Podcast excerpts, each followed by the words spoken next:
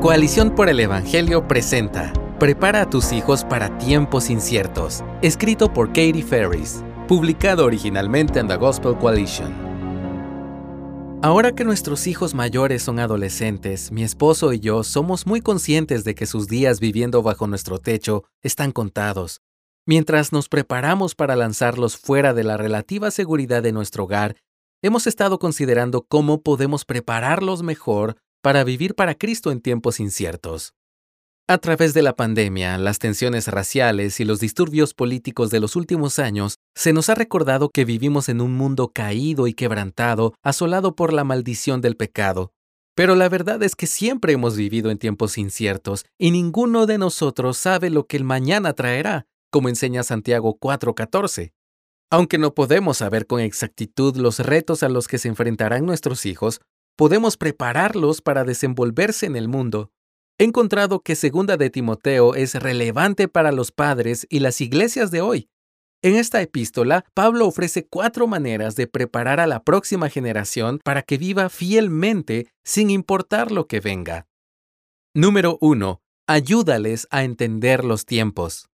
Algunos consideran que Segunda de Timoteo es la última voluntad y testamento de Pablo en la que transmite una sabiduría final a su hijo en la fe. En el capítulo 3, verso 1 escribe, Pero debes saber esto, que en los últimos días vendrán tiempos difíciles.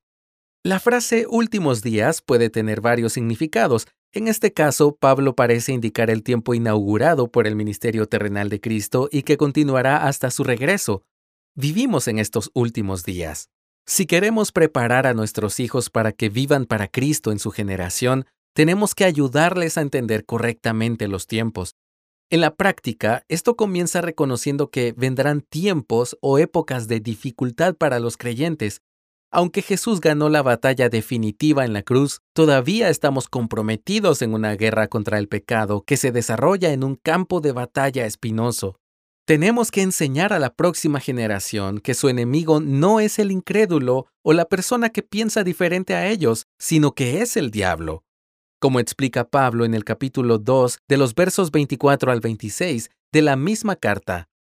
El siervo del Señor no debe ser rencilloso, sino amable para con todos, apto para enseñar, sufrido, debe reprender tiernamente a los que se oponen por si acaso Dios les da el arrepentimiento que conduce al pleno conocimiento de la verdad, y volviendo en sí, escapen del lazo del diablo. Número 2. Enséñales la palabra de Dios. Pablo le dice a Timoteo en 2 de Timoteo 3:16 al 17 que toda escritura es inspirada por Dios y útil para enseñar, para reprender, para corregir, para instruir en justicia, a fin de que el hombre de Dios sea perfecto, equipado para toda buena obra. Queremos que los niños que amamos sean completos y estén equipados cuando salgan al mundo, y la palabra de Dios es provechosa, fructífera y productiva para esos fines. Esto es verdad para toda la escritura, no solo para los versículos favoritos o pasajes seleccionados. Nuestros hijos deben saber lo que la Biblia enseña sobre todo tipo de temas, desde la sexualidad hasta el sufrimiento, para que no se sorprendan ni se engañen cuando se enfrenten a estos temas en la cultura.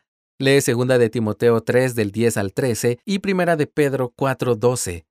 Por supuesto, algunos temas deben ser matizados para edades más tempranas, pero es importante que incluso los niños entiendan que, aunque vale la pena, seguir a Jesús tiene un costo, como enseña Mateo 8 del 18 al 22. Dios promete en Isaías 55:11, tanto a los pastores como a los padres, que su palabra logrará el propósito para el cual la envió, incluso cuando los adolescentes parecen apáticos, incluso cuando los corazones de los niños son duros, incluso cuando un niño pequeño sigue interrumpiendo, la palabra de Dios hace su obra. Debemos seguir plantando esa semilla en la tierra de los corazones de nuestros hijos y dejar que sea Él quien dé el crecimiento. Número 3. Sé un ejemplo para ellos. La fe sincera de Timoteo estaba íntimamente ligada a personas, concretamente a su abuela Loida y a su madre Eunice. Esto lo puedes leer en 2 de Timoteo 1.5. Pablo le exhorta en los versos 14 y 15 del capítulo 3 Tú, sin embargo, Persiste en las cosas que has aprendido y de las cuales te convenciste, sabiendo de quiénes las has aprendido. Piensa en Loida y Eunice, así como en el mismo Pablo.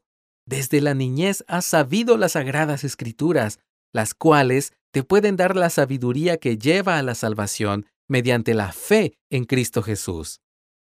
En la experiencia de Timoteo, la relación y el mensaje estaban conectados, y lo mismo debería ocurrir en nuestros hogares e iglesias. La palabra es entregada por mensajeros y esos mensajeros pueden influir en cómo se recibe el mensaje.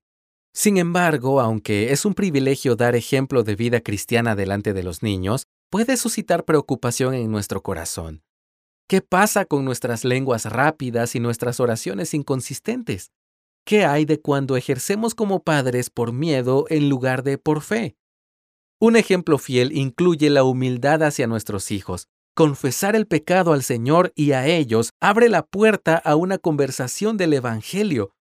Ninguno de nosotros puede hacerlo perfectamente, pero cada día ofrece nuevas oportunidades para enseñar y vivir nuestra fe de forma atractiva ante nuestros hijos.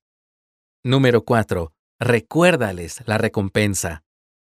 En 2 de Timoteo 4, Pablo es totalmente sincero acerca de las dificultades a las que se enfrenta y a las que también se enfrentará Timoteo.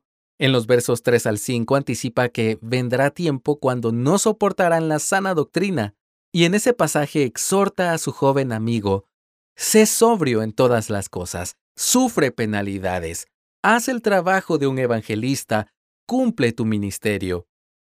Luego va un paso más allá habla de la recompensa. Pablo describe gráficamente la vida cristiana como una lucha y una carrera, pero le asegura a Timoteo que guardó la fe y espera una corona de justicia, una recompensa que no era solo para el apóstol Pablo, sino para todos los creyentes. Esto lo puedes leer en 2 de Timoteo 4 del 7 al 8. Sí, nuestros hijos pueden sufrir, los tiempos pueden volverse más difíciles en su futuro incierto, pero si su esperanza está puesta en Jesús, tienen una recompensa eterna que esperar. Aunque el sufrimiento es real, la recompensa también lo es y dura mucho más. Gracias por escucharnos. Si deseas más recursos como este, visita coaliciónporelevangelio.org.